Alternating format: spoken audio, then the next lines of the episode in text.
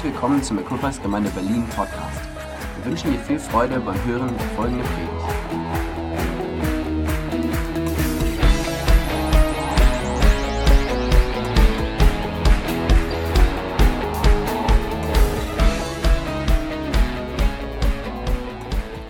Wie cool zu erleben, dass Gott was verändert in der Atmosphäre, dass Gott Lösungen hat für Dinge, die wir mit uns herumtragen. Es gibt eine in Sprüche Kapitel 4, 18 bis 22, da wird etwas beschrieben, was so für uns äh, äh, ähm, ein Bild darstellt, wie unser Weg mit Gott ist. Da heißt es, der Pfad des Gerechten ist wie der Glanz des Morgenlichts, das immer heller leuchtet bis zum vollen Tag. Ich würde so gerne, dass der Weg des Gerechten am vollen Tag beginnt. Bist du schon mal Autobahn gefahren? So bist morgens um drei losgefahren, war noch dunkel, finster. Und dann fährst du und du hast die Kurzsichtigkeit, Problematik und eine gewisse Nachtblindheit und denkst, oh, fährst immer schön in der Mittelspur. Da ist die beiden weißen Streifen noch Platz bis zum Rand. Und dann kommt irgendwann die Sonne. Und dieser, dieser, dieses Morgengrauen beginnt und du fängst an, ein bisschen mehr zu sehen und ein bisschen klarer zu sehen und du wirst ein bisschen sicherer, fährst auch vielleicht jetzt schon wieder ein bisschen schneller. Und dann wird es noch heller und dann siehst du so Nebelschwaden. Ich weiß nicht, ob ihr es kennt, wenn du so gerade so, wenn du so rausfährst nach Brandenburg und die Felder hast, dann sind manchmal so diese Nebelschwaden da drüber noch. Ja, und dann je, je, weiter der Tag vorangeht, dann lösen sich diese Nebelschwaden auf, weil die Sonne mit ihrer Wärme die Kraft hat, dieses Wasser verdampfen zu lassen, was sich in diesen Nebelschwaden, diesen Wolken bildet. Dann irgendwann 10.30 Uhr, wow, ist so schön, wow, die Sonne geht höher, 12 Uhr, volles Tageslicht. Und so ist es mit unserem Weg. Wir beginnen nicht am vollen Tag. Wir beginnen, vielleicht ist dein Moment gerade noch 3 Uhr früh. Ey, aber halt fest, die Sonne steigt höher. Die Sonne steigt höher. Vielleicht bist du an einer vollen Tageshöhe angekommen. Hab keine Angst, dass die Dunkelheit zurückkommt. Hab keine Angst davor. Gott sagt, komm mir nach. Du bist mein Gerechter. Unser Weg mit Gott beginnt, dass er uns Gerechtigkeit gibt. Wir kommen zu ihm, wir sagen, Herr, wir sind hier. Wir sind verloren ohne dich. Wir sind Sünder ohne dich. Wir haben nicht die Gerechtigkeit, die vor Gott gilt. Wir sind fremd von Gottes Wesen. Wir sind vielleicht sogar in Feindschaft gegen Gott. Aber Gott kommt und er hört dieses Gebet und er umkleidet dich mit seiner Gerechtigkeit. Er schenkt sie dir umsonst. Du kannst nichts dafür tun. Nichts ist nicht möglich, es zu erkaufen oder zu verdienen. Er schenkt dir seine Gerechtigkeit. Wie cool ist das, oder? Wow, Halleluja. Ich weiß nicht, wer von euch ist Fußballfan? Ja, fast schon zu wenig, um jetzt dieses Beispiel zu bringen. Ihr, die ja keine Fußballfans seid, könnt ihr ein Fußballbeispiel ertragen? Okay, okay, dann bringe ich das. Was seid ihr endlich? Macht ihr Basketball? Mal die Hände für Basketball? Ja, noch wieder. Handball? Eishockey? Couch? Couch? Also ich habe in dieser Woche was erlebt. Ich bin ja nun, äh, oute mich hier immer wieder. Also heute ist Union, ne? 13.30 Uhr, Union, wir sind alle Union-Fans. Aber am Freitag, ich bin nun auch hier, seht ihr, blau-weiß, ne? und ich habe gelitten. Ich habe sowas von gelitten. Oh, danke. Geteiltes Leid ist halbes Leid. Ich saß mit meinem Sohn, mein Sohn hatte so einen Account für Dassen und wir konnten live gucken, ja. Und wir saßen da und es war nach wenigen Minuten stand es 2-0 gegen uns. Und ich dachte, was, hier, was geht hier denn ab? Und die Körpersprache unserer Mannschaft war so grottig. Ich war so, das warum sind die eigentlich auf den Platz gegangen? Es war, es, es, ich habe gelitten.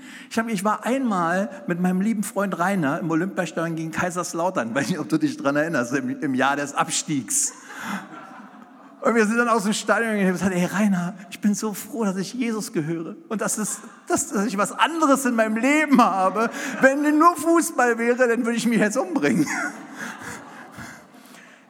Und dann dieser Freitagabend, das war echt leidvoll, diese Körpersprache. Und dann lagen wir 3-0 zurück. Es, es, es war grausam. Nach der Halbzeit veränderte sich etwas. Und ich weiß nicht, also jetzt kannst du darüber philosophieren, wir sind ja alle Fußballlehrer, wie wir Fans sind, aber mir ist was aufgefallen, was ich für diese Predigt mitverwenden möchte. Es änderte sich die Körpersprache. Bei einem Spieler besonders. Dieser Spieler hieß Kunja. Er ist ein Neuzugang. Und der, der ging auf den Platz und du sahst dem an, ich werde mich nicht zufrieden geben mit diesem 0-3. Wir werden hier nicht untergehen. Und der fing an zu rennen und der fing an, die Bälle zu, zu, zu holen. Und, der, und du spürtest auf einmal, wie die Mannschaft sich mitnehmen ließ. Und immer mehr, Mittelstädt kam rein, andere Körpersprache, andere Spieler, andere Körpersprache. Und auf einmal, bam, bam, bam, bam, 3-3. Und wisst ihr, letzte Minute hatten wir den Pfostenschuss. Ganz knapp sind die Düsseldorfer davon gekommen. Was passiert? Eine Person hat etwas anderes geglaubt und hat sich entsprechend verhalten. Andere haben es gesehen und sind nachgefolgt, haben es übernommen, haben sich anstecken lassen. Ich habe keine Ahnung, wir wissen, wir kommen ja aus der Geschichte der letzten Monate und so. Ich spüre ja heute Morgen eine andere Körpersprache. Ich weiß nicht, wo du jetzt bist in dem Weg, aber ich möchte dich ermutigen, lass dich anstecken. Lass dich anstecken. Möglicherweise haben wir noch nicht ausgeglichen. Möglicherweise ist noch zwei, drei gegen uns. Aber es ist egal, wir werden ausgleichen. Und wir werden in Führung gehen. Und weißt du, was das Ende des Kapitels sagt? Wir werden gewinnen. Wir werden gewinnen. Du spielst im Gewinnerteam und das ist außer Frage. Das ist nicht eine Sache, die wir uns noch überlegen müssen. Wir sind im Gewinnerteam, weil Christus mit uns ist und weil er der Sieger von Golgatha ist. Wow, Halleluja. Und Hohenschönhausen wird Christus erleben. Hohenschönhausen wird erleben, wie die Herrlichkeit Gottes erneut hervortritt. Menschen, die hier die Gemeinde abgeschrieben haben, werden sagen, wow, der Gott muss real sein. Menschen, die über euch gelacht haben, werden aufhören zu lachen und werden beginnen zu staunen, weil der Herr mit uns ist. Deine Trauer wird sich in Freude verwandeln. Deine Tränen werden abgewischt und dein Kummer wird verschwinden. Dinge, die dir Last sind, werden weggenommen und Freude und Glück kommt zurück in dein Leben. Momente, die dein Leben bereichern. Siege, die du erleben wirst in persönlichen Bereichen. Sachen, die du nicht gedacht hast, dass sie sich verändern könnten, werden sich verändern, weil der Herr mit dir ist. Wow, Halleluja. Nachfolge ist das Thema, was Jürgen mir mit auf den Weg gegeben hat. Und ich habe das noch einen Untertitel, Anker in der Finsternis. Warum habe ich das Ding Anker in der Finsternis genannt? Ich musste das meiner Frau schon dreimal erklären. es hat einen Grund, warum ich Anker genommen habe. Wenn du auf einem Schiff bist und da kommt so ein Riesenkraken aus dem Wasser hoch und umklammert das Schiff, da kannst du nicht viel machen.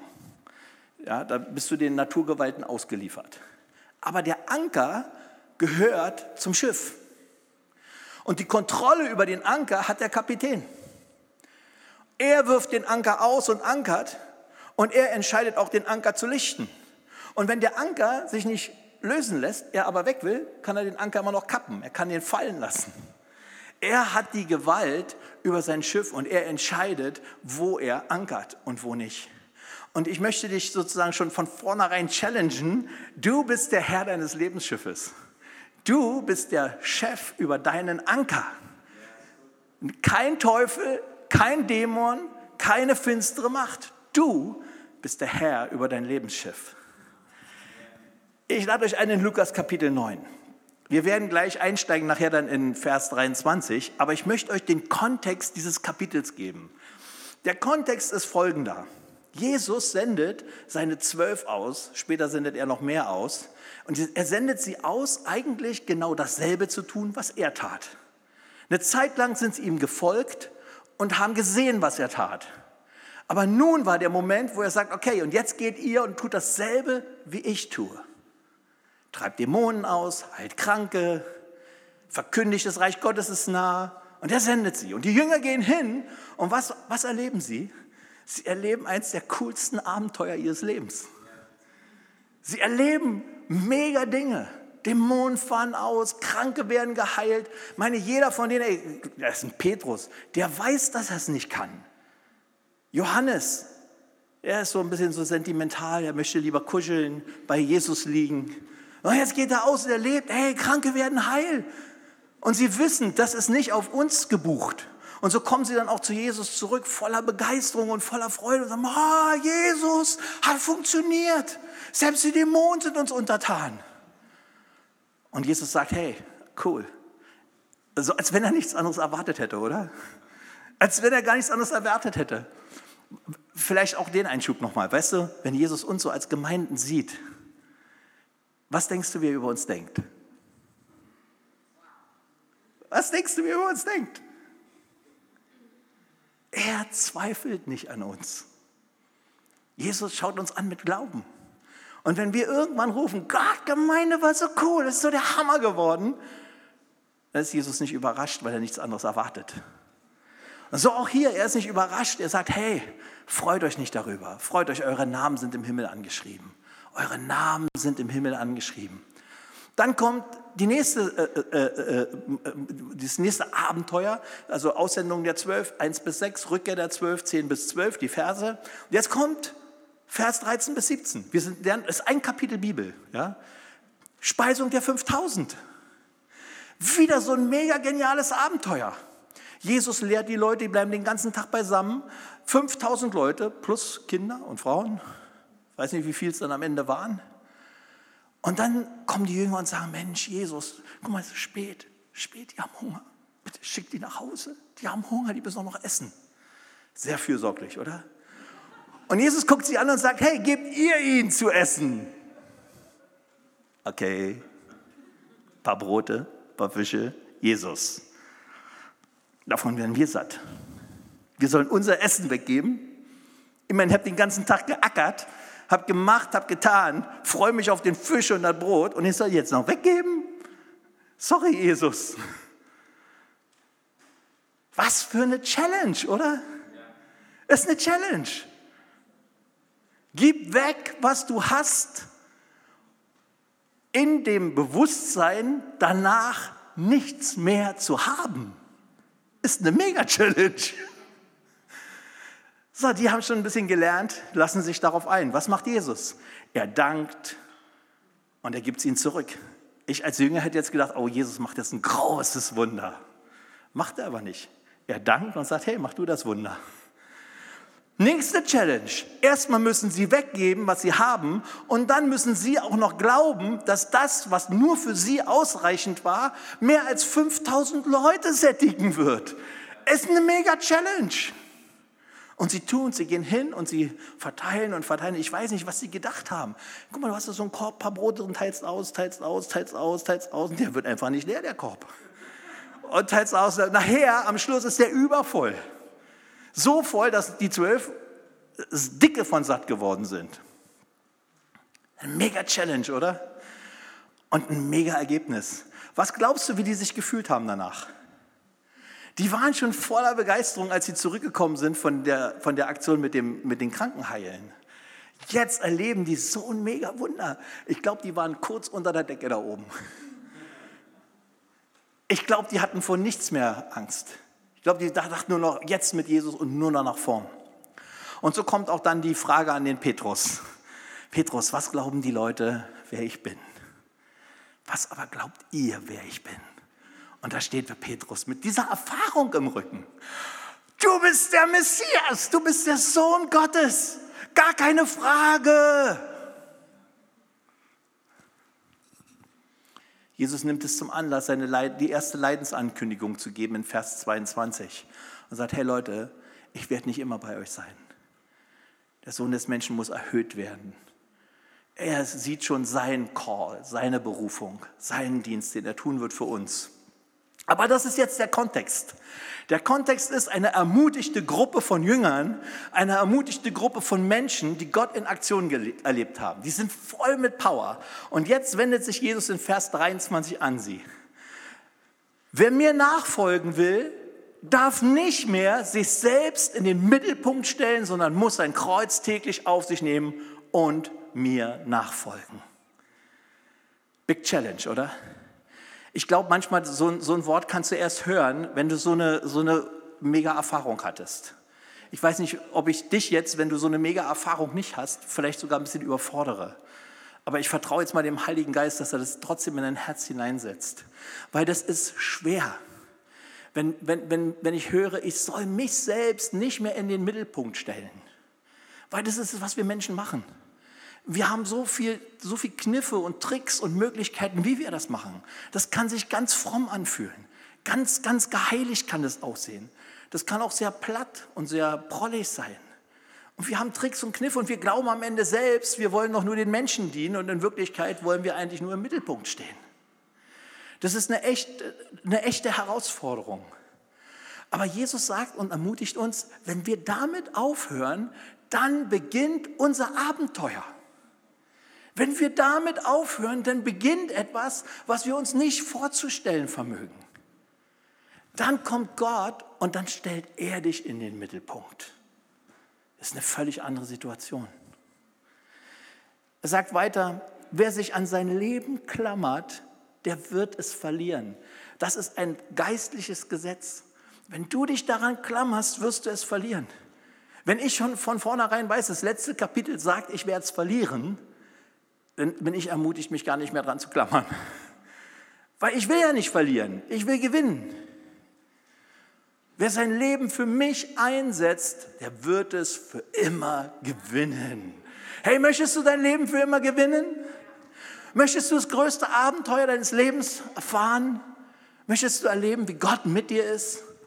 Dann lass los. Lass los. Vertrau ihm. Nachfolge bedeutet, ich gebe die Kontrolle aus der Hand. Nachfolge bedeutet, ich gehe Jesus hinterher und glaube, dass da, wo er mich hinführt, es das Beste für mich ist. Und wir sagen Amen, aber es ist eine Herausforderung. Es ist echt eine Herausforderung, weil, weißt du, du gehst die ersten drei Schritte mit und denkst, nee, nee, Jesus, da lang. Nee, Jesus, da lang.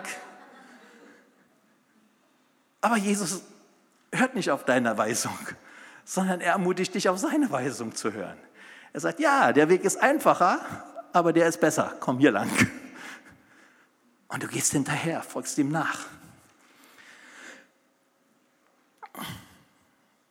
Etwas weiter hinten dann, in Lukas 9, wir sind immer noch im Kapitel 9, das ist ein volles Kapitel, oder? Du kannst mal sehen, wenn du morgens dich entscheidest, heute lese ich mal ein Kapitel Bibel, da kann schon eine Menge drin sein. Da bringt er so ein paar Beispiele. Da, sagt er, da heißt es in Vers 57, äh, unterwegs wurde Jesus von einem Mann angesprochen. Herr, ich will mit dir gehen, gleich wohin? So ein ganz, wow, so ein Petrus eben. Ne? Oh, du bist cool, Herr. Ich habe gesehen, oh, 5000 wurden satt und so. Deine, deine Jünger, die waren so begeistert von dem, was sie mit dir erlebt haben. Oh, ich will dazugehören. Winner-Team, ich bin dabei. Und Jesus kitzelt ihn heraus. Er sagt, die Füchse haben ihren Bau, die Vögel ihre Nester, aber der Menschensohn hat keinen Platz, an dem er sich ausruhen kann. In anderen Worten, du willst mit mir gehen, du wirst nichts mehr haben. Kein Platz zum Schlafen. Er, hier wird von den Grundbedürfnissen des Menschen gesprochen. Maslow'sche Bedürfnispyramide, unterste Ebene. Hast du nicht mehr. Es ist nicht geschrieben, ob er dann nachgefolgt ist. Aber er setzt hier ein Statement. Dann kommt ein zweites Statement. Ein anderer fordert Jesus auf, also Jesus fordert ihn auf, komm mit mir. Er erwidert, ja Herr, aber vorher lass mich noch meinen Vater bestatten. Das ist doch endlich was Gutes, oder? Mein Vater ist gestorben, ich will ihm würdiges Begräbnis geben. Ist doch Pietät, ist doch in Ordnung. Wer kann denn was dagegen haben? Aber Jesus sagt, überlass es den Toten, ihre Toten zu begraben. Du aber sollst die Botschaft von Gottes neuer Welt verkünden. Was mit Jesus los? Ist Jesus auf einmal pietätlos geworden? Er meint was, was wir gleich sehen werden. Ich lasse die Spannung noch steigen. Lukas 9, 61. Noch einer sagt zu Jesus, ich will mit dir gehen, Herr, sobald ich von meiner Familie mich verabschiedet habe, komme ich mit dir. Ist doch cool, oder? Da ist jemand, der hat Familiensinn. Der geht zu seiner Frau und sagt, hey Schatz, ich liebe dich, aber ich muss jetzt mit Jesus gehen. Hey Kinder, kommt mal, hey Papa kommt bald wieder, vielleicht ja, geh mit Jesus, okay? Ja, ihr könnt bald an, später auch nach, ja, alles cool. Ist doch toll, ist doch ein Familienmensch.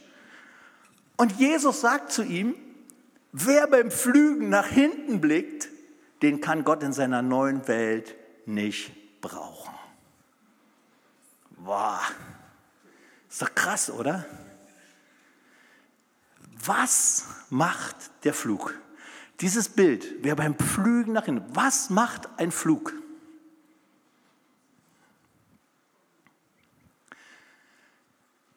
Der Flug ist so geformt, dass er etwas nach, ins Sichtbare holt, was vorher noch im Unsichtbaren ist. Der Flug dreht etwas um. Vorher siehst du dieses Stoppelfeld oder so ein Brachfeld, was immer es ist, vielleicht verhärteter Boden oder keine Ahnung. Das ist das Sichtbare.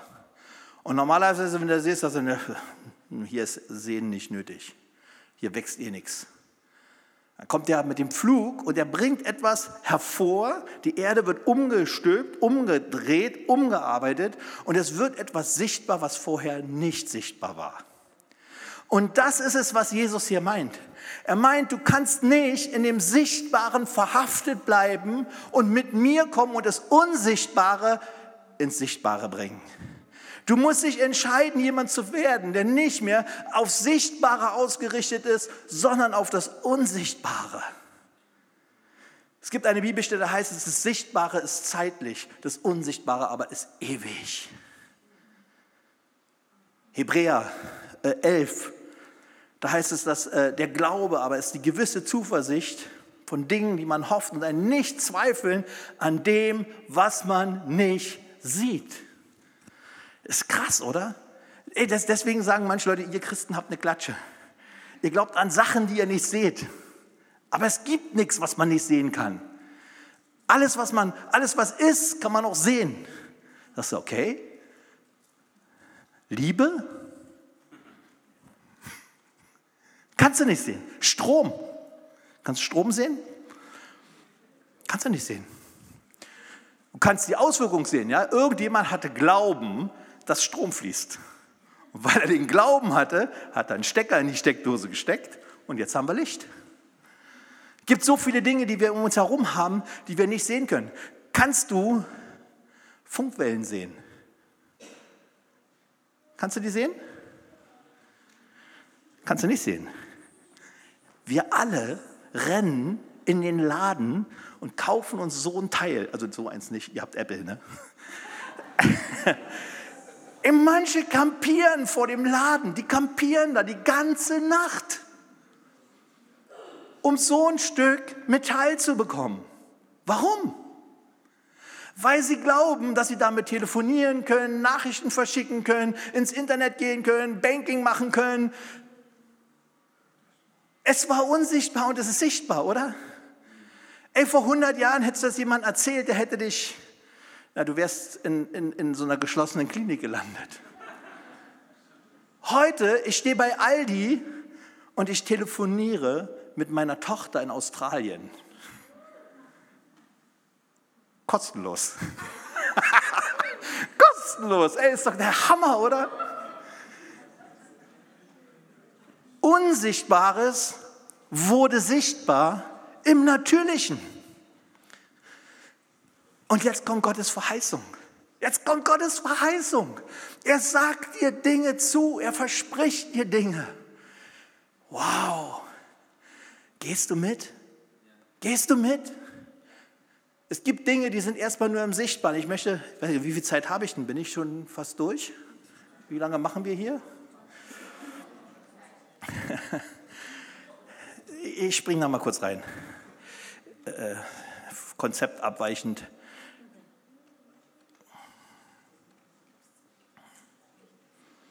Ja, die nehmen wir schon mal. 2. Korinther 5. Die Liebe Christi drängt uns, da wir erkannt haben, dass einer für alle gestorben ist, somit alle gestorben sind. Er ist darum für alle gestorben, damit die, die da leben, hinfort nicht sich selbst leben, haben wir eben schon mal gehört, ne? sondern für den, der für sie gestorben ist und auferweckt wurde. Darum kennen wir von nun an niemanden mehr nach dem Fleisch. Hallo, unsichtbar. Wir kennen von nun an niemand mehr nach dem Fleisch. Jetzt denkst du an deinen Nachbarn, oder? Guckst nach rechts, nach links. Ich kenne den. Da will ich gar nicht anfangen. Das ist schon Schritt zwei. Wir fangen mal mit Schritt eins. Wir haben vorhin gehört, heller und heller, fängt mit der Dämmerung an, geht zur vollen Tageslicht. Dämmerung ist, du guckst in den Spiegel. Dämmerung ist, du guckst in den Spiegel. Und was du da siehst, spricht zu dir. Und du sagst, ich kenne niemanden mehr nach dem Fleisch. Ich kenne mich nicht mehr nach dem Fleisch. Ich verleugne die mich beherrschende Sünde und sage ihr, dass ich von ihr befreit bin, weil das Blut Jesu mich davon frei gemacht hat und weil der Sieger von Golgatha in mir lebt und weil er überwunden hat. Und ich spreche mir das zu. Und ich erkenne es nicht mehr. Und ich sage, nein, diese Person bin ich nicht mehr. Ich folge nicht mehr der Augenlust. Ich weiche davon. Das ist nicht meins. Das ist, ist alt, das ist tot, das ist mit Jesus gekreuzigt. Ich bin das nicht mehr. Das, was in meinem Leben ist, ist die Herrlichkeit Gottes und die Freude Gottes und die Nachfolge Jesu. Und ich werde rausgehen und Menschen erzählen, wie ich frei geworden bin von diesem Mist. Und du hältst fest an dem Unsichtbaren. Und weißt du was? Auf einmal wird sichtbar. Hier noch ein anderer Punkt. Ihr habt heute früh eingeladen, mit den Dingen, die noch unaufgearbeitet scheinen, zu kommen und sie ans Kreuz zu bringen. Du trägst etwas Sichtbares, eine Verletzung, ein Schmerz, ein Missverständnis, eine, eine Unwilligkeit, was auch immer es ist. Du trägst es und das ist sichtbar. Du spürst es, du fühlst es, es ist in deinen Gedanken, es ist in deinem Erleben. Und jetzt hast du eine Challenge heute früh bekommen. Komm mit dem Sichtbaren ans Kreuz. Und am Kreuz ist eine unsichtbare Verheißung. Eine unsichtbare Verheißung. Bring mir deine Last und ich nehme sie weg. Und du bekommst mein Joch und mein Joch ist sanft und meine Bürde ist leicht. Ich heile dich. Vergebung, Leute, Vergebung.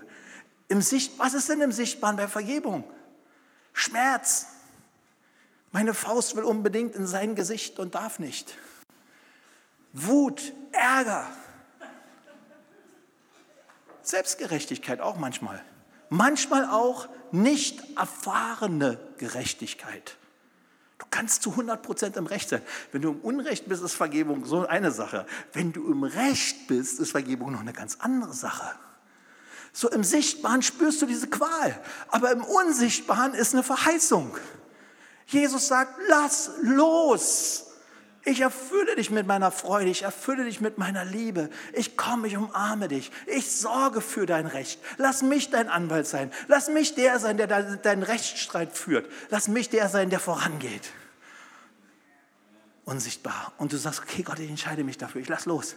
Ich vergebe jetzt. Okay, und wie sieht es aus? Nur eine Entscheidung. Augen zu, einen zweiten noch dazu nehmen. Du hast auf jeden Fall jetzt vergeben. Jesus, hier vor einem Zeugen, lass ich jetzt die Person los. Lass den los, der mich, mir Unrecht getan hat. Lass die Situation los, vor der ich denke, dass sie falsch ist. Ich glaube, dass du dich darin verherrlichen kannst. Ich gebe es ab an dich. Amen. Wow. Und das festhalten. Und aus dem Unsichtbaren kommt was ins Sichtbare. Das ist Nachfolge praktisch, Leute. Das ist Nachfolge praktisch. Deine Körpersprache ändert sich. Deine Körpersprache ändert sich.